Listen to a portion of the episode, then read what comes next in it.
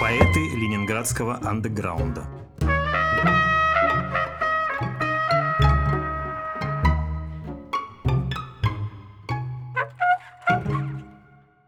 Добрый день. Я Валерий Шубинский. Мы продолжаем цикл лекций, посвященных ленинградской неподцензурной поэзии.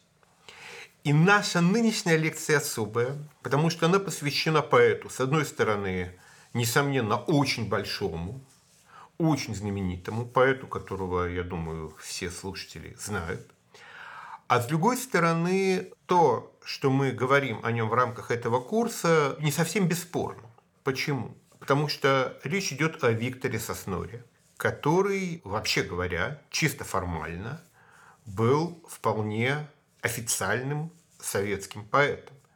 Он был членом Союза писателей, у него выходили книги, но огромное количество его текстов, огромное количество его произведений в советское время изданы быть не могли. Он существовал между двух миров, между миром официальной литературы и литературы неофициальной. И не говорить о его поэзии невозможно потому что это огромное явление. Влияние его поэзии, в том числе на то, что делалось в андеграунде, очень трудно переоценить. С другой стороны, по самой своей природе, по самому своему характеру, Соснора, начиная с определенного момента, гораздо дальше отстоял от официальной советской литературы, чем многие авторы, которым не удалось напечатать ни одного стихотворения. Поэтому творчество Соснора, разговор о творчестве Соснора входит в нашу программу. Но, разумеется, мы будем говорить лишь о некоторых аспектах его творчества. Потому что Соснора, так же как Бродский, так же как Аранзон, это огромное явление, которое осветить в короткой, менее чем часовой лекции, конечно, у нас не получится. Но для начала напомним биографию Соснора. Виктор Александрович Соснор родился в 1936 году. Я сразу же скажу, что многие факты биографии Соснора довольно трудно верифицируемы, поскольку Виктор Александрович имел обыкновение, он был очень яркий, очень талантливый рассказчик. И говоря о своей жизни, своей биографии, он часто прибегал к гиперболам, часто художественно преображал, творчески преображал реальность, скажем так. Вот. Но известно, что его родители работали в цирке, были цирковыми акробатами. После, впоследствии, во время Великой Отечественной войны, отец Сосноры стал офицером, поскольку он был этническим поляком. Он стал офицером войска польского. Сам Соснора во время войны пережил множество очень странных и драматичных приключений. Он э, был эвакуирован из блокадного Ленинграда, он был в партизанском отряде, потом он был при своем отце в качестве сына полка и так далее, и так далее.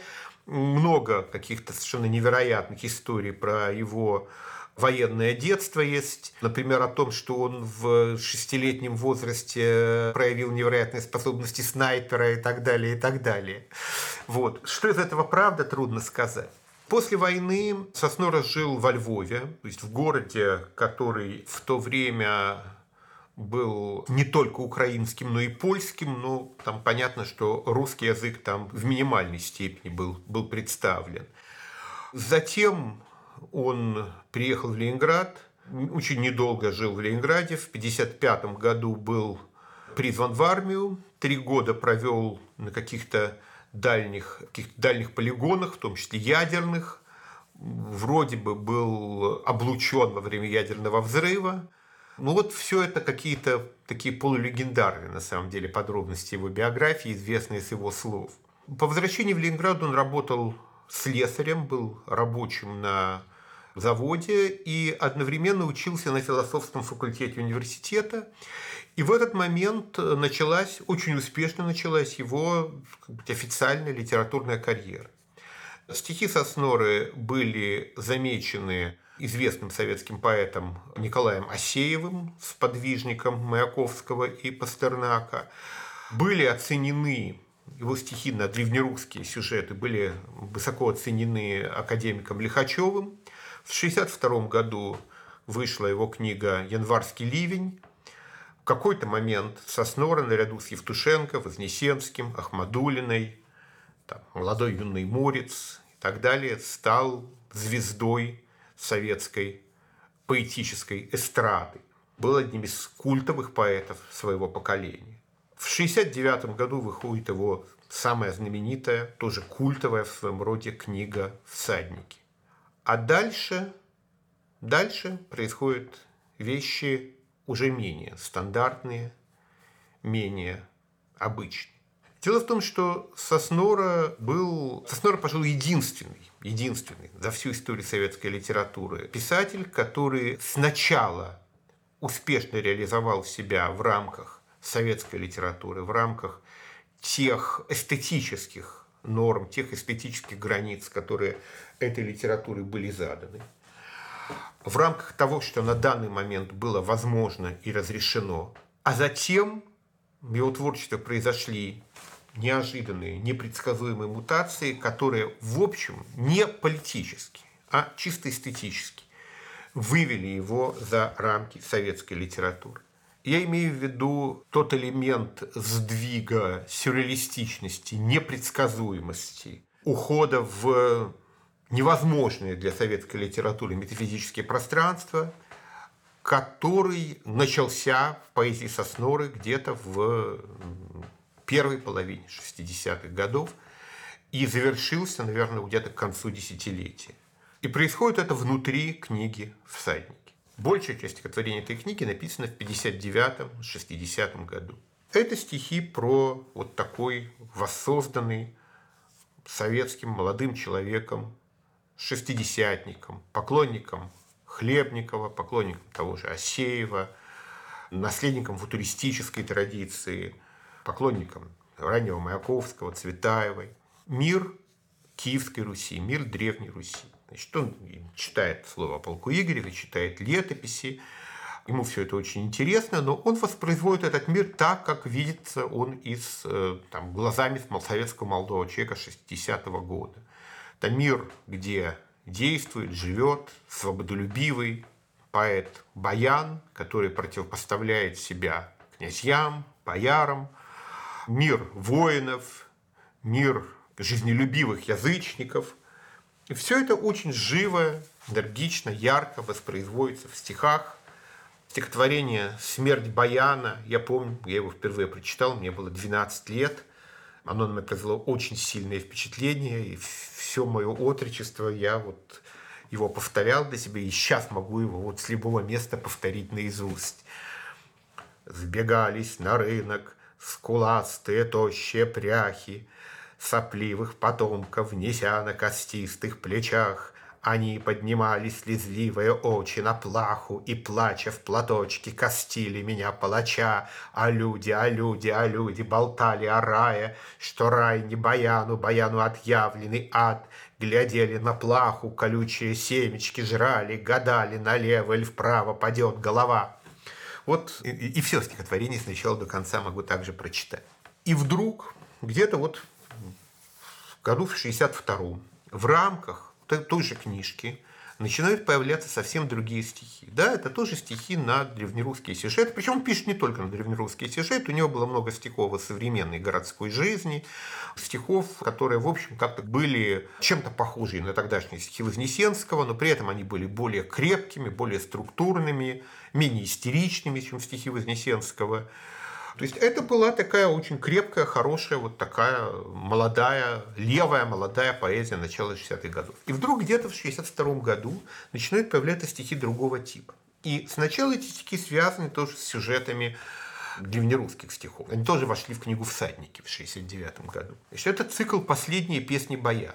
Да? Стихи написаны от имени вот этого поэта Баяна, которого, который является главным героем всадников. Ну, а мы помним, что Баян – это упоминающийся действительно в слове полку Игореве певец, который жил, предположительно, в XI веке. Он и является героем книги «Соснур». И вот это последние песни Баяна. «Догорай, моя лучина, догорай, все, что было, все, что всплыло, догоняй, да, цыганки, да, кабак, да, балаган, только тройки по кисельным берегам, Только тройки суета моя судьба, а на тройках по три ворона сидят. Кто он, этот караван и улюлюк? Эти головы оторваны старик, а в отверстиях, где каркал этот клюв, по фонарику зеленому стоит, по фонарику зеленая тоска. Расскажи мне, дива девица, рассказ, как в синицу превратился таракан. Улетел на двух драконах за моря. Да, гуляй, моя последняя тоска, как и вся больная родина моя. Напечатано это было с одной поправкой. Больная родина была заменена на большая родина. Да? Но дело даже, конечно, не в этом. А дело в том, что вот сам образ, возникающий в этом стихотворении, стихотворение, которое вдохновлено песней Лучина, да, вот, вдохновлено такой цыганщиной русской, совершенно понятная традиция, да, в нем создается какой-то очень странный, болезненный, как бы сюрреалистический, иррациональный мир. Мир, который невозможно так, как вообще весь мир советской поэзии, рационально э, объяснить и свести к чему-то жизненному, посестороннему, обыденному и так далее. Вот эта необходимость, возможность сведения к обыденному – это возможность сведения к э, рационально излагаемому – это один из важнейших принципов советской поэзии. Потому что э, он обеспечивает внутреннюю подконтрольность текста. Да? Здесь, здесь этого нет. Здесь этого нет, здесь идет какой-то очень странный мир, и этот мир не контролируемый автором рационально, а куда-то ведущий и автора, и читателя, ведущий в какие-то совершенно не изведанные места. Ну, а с более ранней поэзией Сосноры здесь, конечно, как бы, связь очевидная, она в тонком чувстве слова, в любви к словесной игре, к ассоциациям фонетического характера. Что вообще обращение с языком Соснора – это вообще отдельная очень интересная тема. Да? Чем дальше, тем более он в этом смысле радикален. И если Бродский соединяет книжную лексику и книжный синтаксис и разговорную лексику, простите, если Аранзон пользуется псевдоархаическими зеркальными конструкциями и таким образом оживляет банальные поэтизмы, то Соснор необыкновенно дерзок в обращении с синтаксисом, он ломает синтаксис направо и налево, создавая мир, в котором поэт обращается с языком как самодержец, да, и может позволить себе абсолютно все, да. Далеко не всегда это приводит к удачным решениям, но это очень тесно связано с самим миросозерцанием Соснора. А миросозерцание это носит такой отчетливо байронический характер. Поэт – трагическая фигура, поэт-демиург, поэт сильный человек, противопоставляющий себя миру, поэт, смотрящий на мир свысока, при этом обреченный. Это все в его поэзии присутствует. И, наверное, если бы не огромный талант Сосноры и не та дерзость, с которой он благодаря всему этому выходит из одномерного мира советской поэзии, это казалось бы даже безвкусным и претенциозным. Но в лучших стихах Сосноры такого ощущения никогда не возникает. Интересно, что в общем поэту все это до поры до времени вполне прощалось. Прощались ему и очень рискованные какие-то эскапады, касающиеся содержания стихов. Ну, например, в э, числе стихов, вошедших в, э, в «Всаднике», есть стихотворение «Сказание о граде Китеже». Это это очень страшное стихотворение. Оно понятно, как оно читалось в контексте 60-х годов, да и сейчас, в общем, от чтения этого стихотворения идет некий мороз по коже. Я вернусь в тот город Китиш, туда, где вырос, нырну в тот омут, где ворота вращает стража. И возвращение мое расценит стража, как вражью вылазку возьмет на подозрение – и я приду к своей жене в хоромы храма, где скот спрошу я. Сожрала стража на обувь шкуры, где сын, спрошу я, убила стража, четвертовала. Где дочь, спрошу я, три смены стражи, сто сорок стражей, твою насиловали, дочь, поочередно. А ты, спрошу я жену, а челядь, а побратимы? Молчала челядь, жена ответит, а побратимы вступили в стражу во избежание подозрений. Я вышла замуж за самодержца, жена ответит. Так я вернусь в тот город Китиш, туда, где правил, где заправляла делами челядь и побратимы. И не могли они, монголы, сдалать наш город, где каждый первый герой, где каждый второй бессмертен. Я обратился, побратимы, давай по правде, сдадим поборникам свободу или потонем.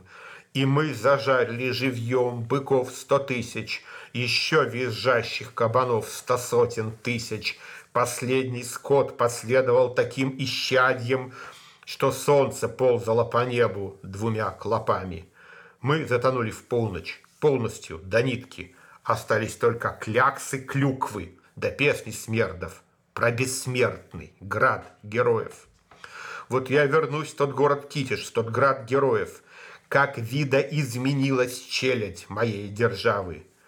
Ни огонька на дне болота не побелели, Не ржут кобылы, не режут злаки, Не жарят жир, носы торчащие, как сучья, Хрящи прогнули и окончательно скурносились по рыбье, Луноподобные усы окостенели, Как будто человечья челюсть, но жабьи жабры, Так видоизменилась челядь моей державы но я вернусь в тот город Китиш, туда, где верность в то время почиталась вровень с богами хлеба. Никто не ждет меня в том граде, кто ждал, тот предал. Я возьму с собой двенадцать головок лука, чтоб с головой моей тринадцать головок было. Ведь лук – последнее растение живой природы, и в эту эру исторгающие слезы. Ну, я не буду дочитывать все это до конца, да, значит, в общем, понятно, что здесь речь идет о, о такой мифологеме, которая создана была еще там, Алексеем Константиновичем Толстым, да, восходит к Рамзину, о том, что домонгольская Россия была европейской, демократической и так далее, а вот самодержавие и все эти темные вещи русской истории, деспотизм, это порождение татарского ига и так далее, и так далее – вот как бы древняя Русь прекрасная, европейская, московская Русь как бы страшная и так далее. Все это имеет на самом деле свои исторические основания, является сильным упрощением, дело не в этом. Но дело в том, что вот вся эта мифологема, она у Соснора превращается в историю про погружение в какой-то иной страшный сюрреалистический темный мир, мир, подводный мир. Да?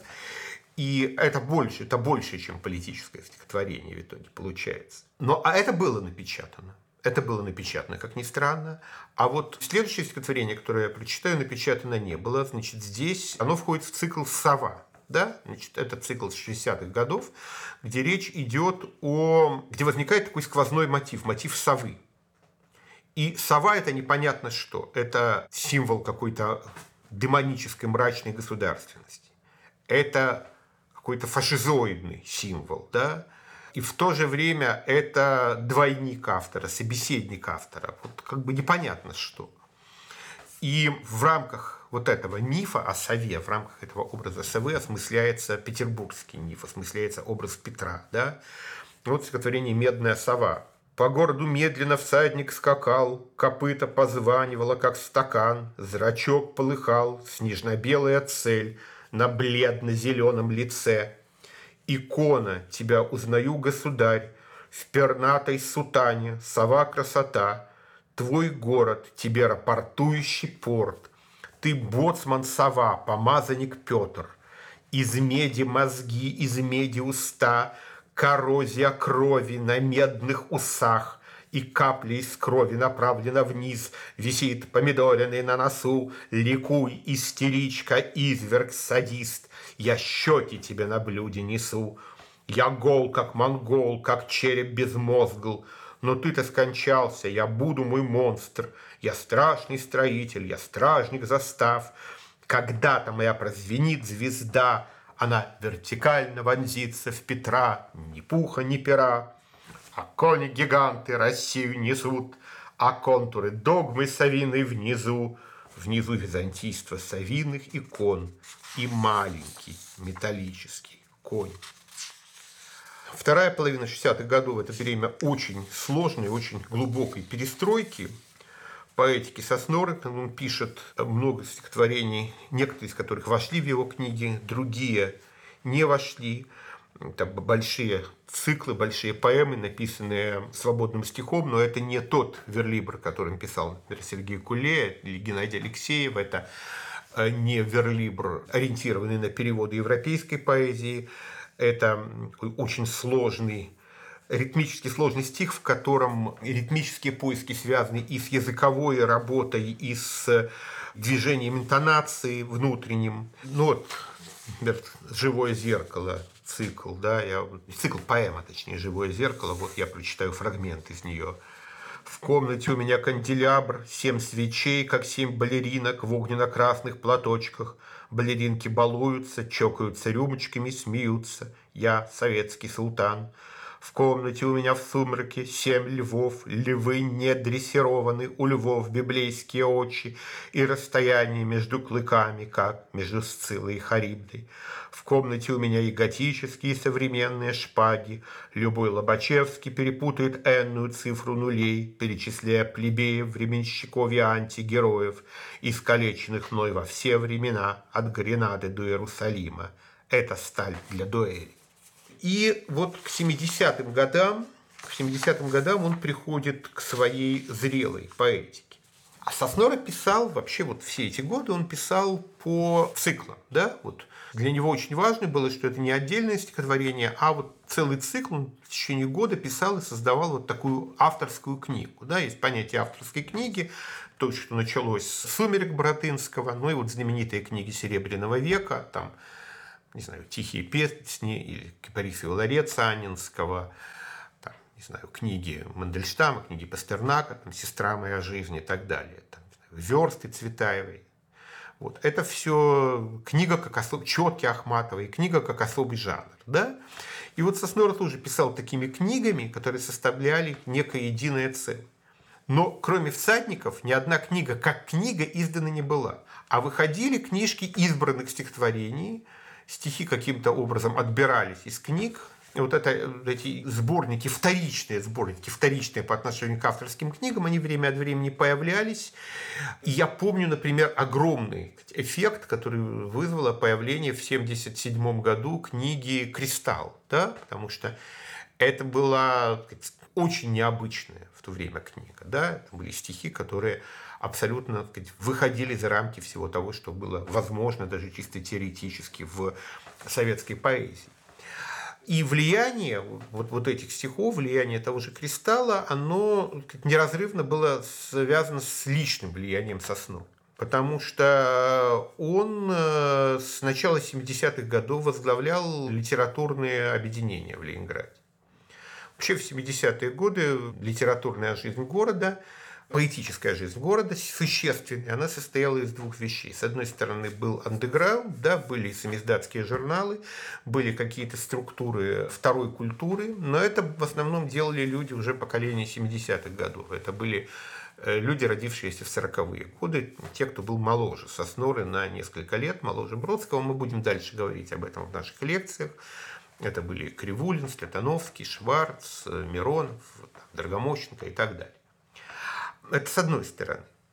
С другой стороны, была система ЛИТО, литературных объединений.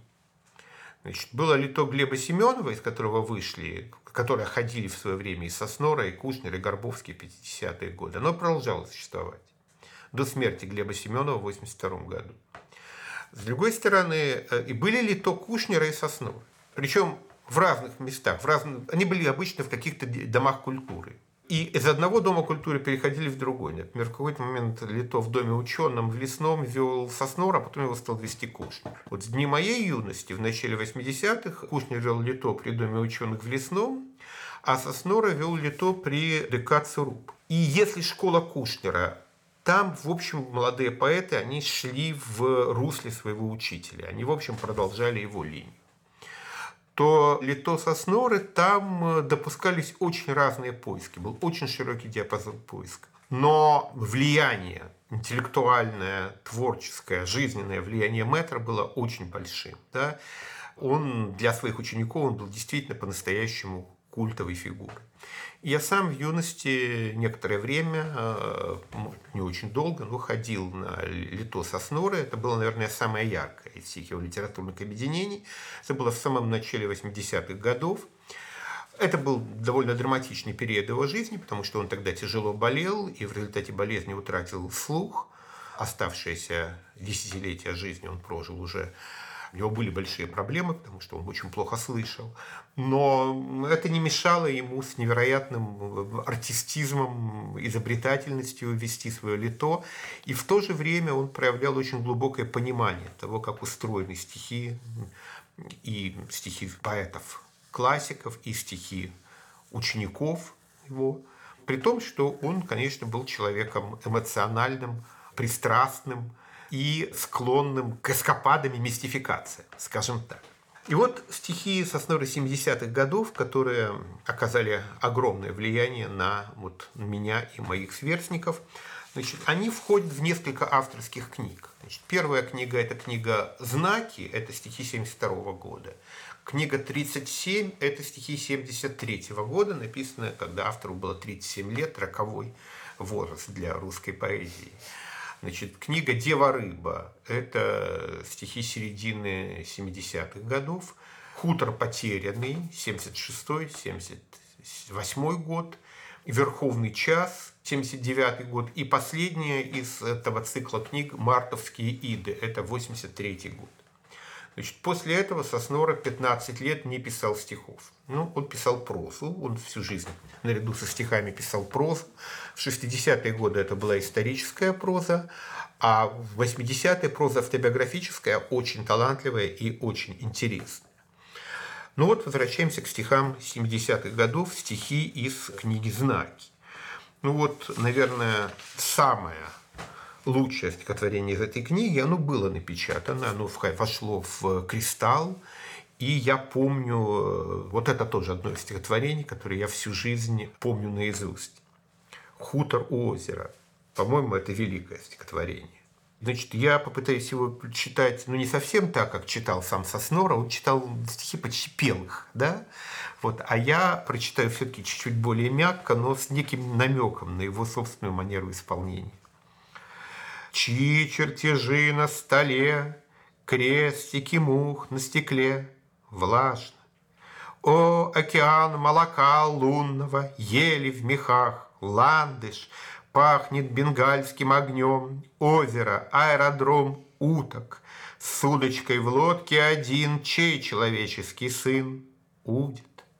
Лисами ежиком лес, гнезда у птицы небес, нектар – в ульях у пчел в эту тьму Лишь почему-то ему негде. Некого оповестить, чтобы его отпустить с лодки. Рыбы отводят глаза, Лишь поплавок, как слеза, льется. В доме у нас чудеса, Чокаются на часах гири. Что чудеса и часы, Что человеческий сын в мире – Мир не греховен, не свят, Свиньи молочные спят, сфинксы, Тает в хлеву холодок, Телкам в тепле хорошо, спится, Дремлят в бутылях вино, Завтра взовьются войной осы, Капает в землю зерно И прорастает земной осью.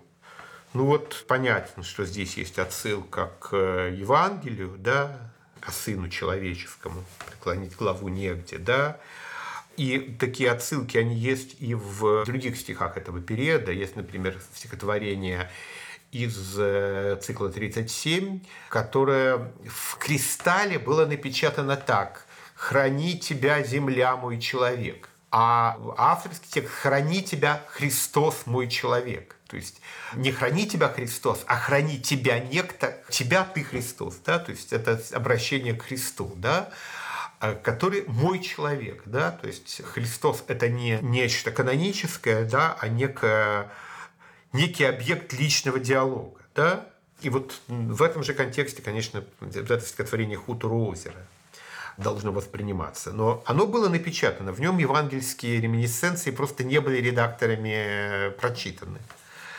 Другое стихотворение, его сейчас прочитаю, интересно, каким образом оно было цензурировано. «Дождь декабрь». Это тоже, на мой взгляд, одно из лучших стихотворений этого периода. Доля декад, календарное солнце, луна, Дождь и декабрь, вся Финляндия, боже, больна.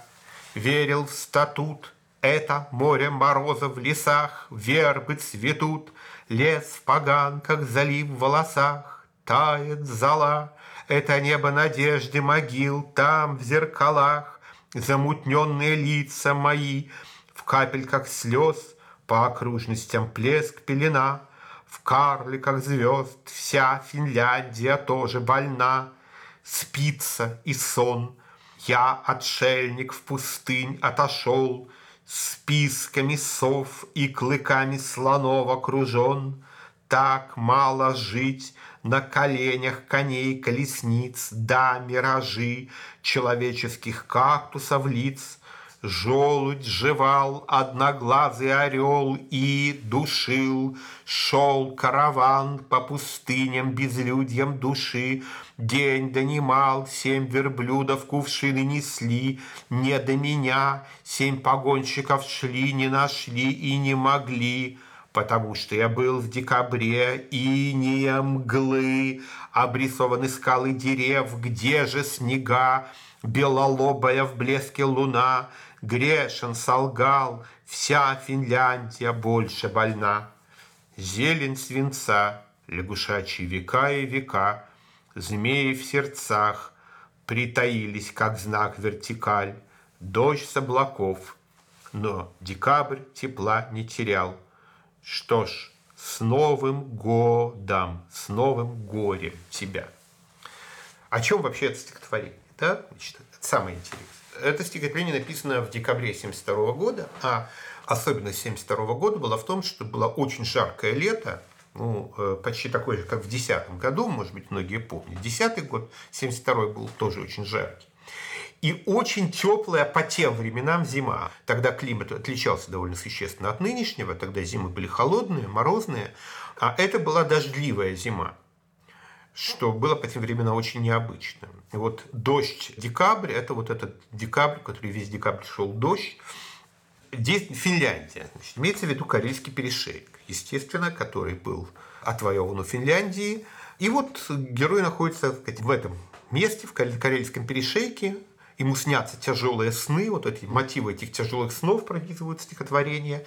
И конец с Новым годом, с новым горем тебя – это реминесценция стихотворения Ахматовой, написанного во время финской войны. С Новым годом, с новым горем. Да? То есть здесь, конечно, отсылки к прошлому этих земель, к прошлому этой территории. Значит, напечатано было не вся Финляндия, вся фантазия, боже, больна, да? Вот Финляндию убрали. И с Новым годом, с Новым годом тебя. Ну и еще было выброшено четыре строчки «Зелень свинца, лягушачьи века и века», да?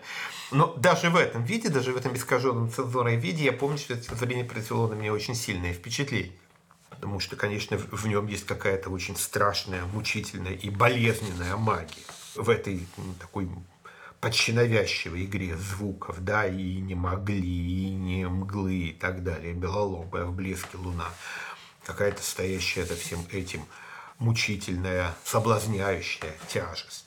Дальше Соснора идет, как бы все больше и больше идет к такому эстетическому радикализму все больше и больше отходит от приемлемых для советской поэзии ходов и все больше уходит в, в герметизм. Да, стихи становятся все более и более герметичными, но это не холодный такой ледяной герметизм.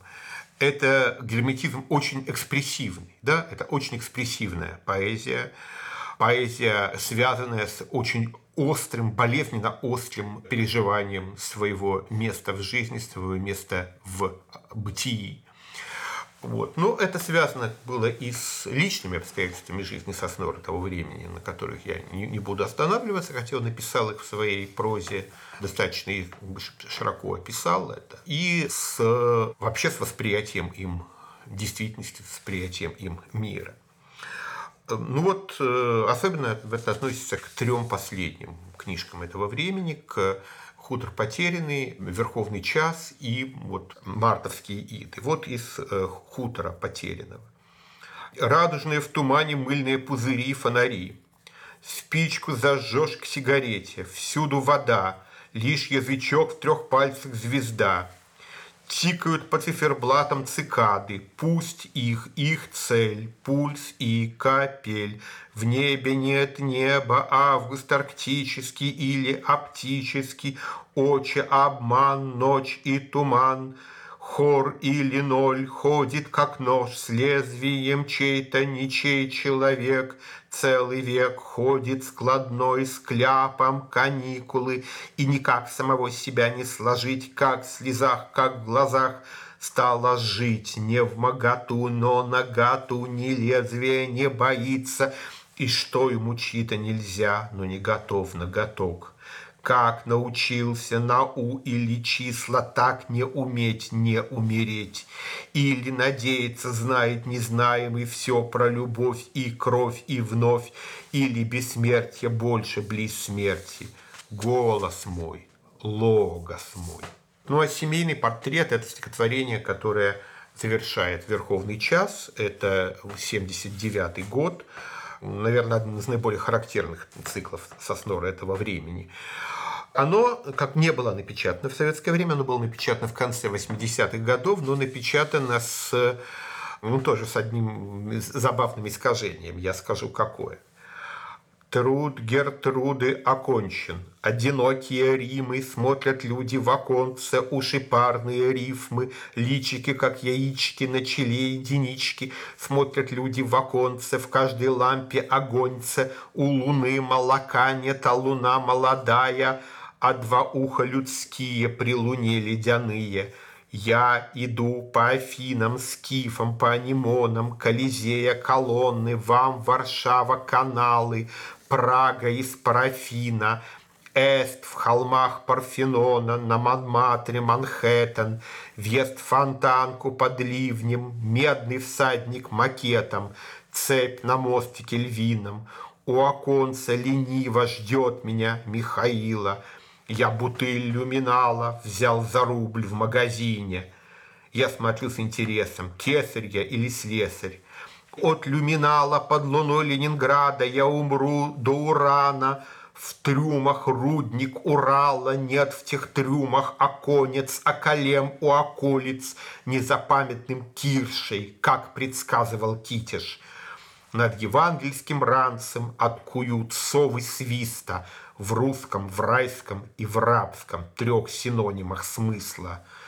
Завтра звездное солнце закукует в оконце, Встанут в странах сам латом труд, отвага и младость, Им ли гримы Гертруды, Ильмень грифельной грусти. Жизнь моя, ты мечталка, с рифмами дурачонка, Старушенца мальчишка, стариканца девчонка, О, одумчивость духа, тяга к дева-белугам. У меня вот два уха, хладные, педалага. Да, значит, ну изменение какое? Значит, я сейчас прочитал как раз цензурный вариант у оконца лениво. А в авторском варианте было у оконца Ленина. Ленина – это имя героини романа «Антиутопии» Хаксли, да, в честь Ленина, да.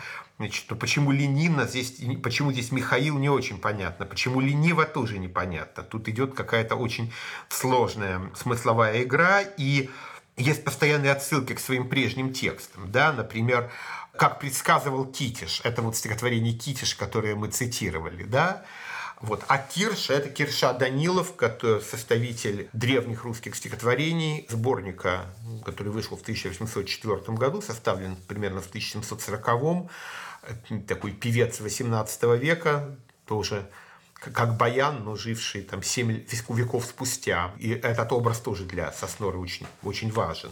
Образ Кирши Данилова. Здесь на самом деле очень много... Да, «Тяга к девобелугам» – это книга «Дева-рыба» самого Соснора, написанная 7 лет спустя. Здесь очень многое можно интересно комментировать, но я хочу обратить внимание на то, каким образом работает Соснора с языком. Да?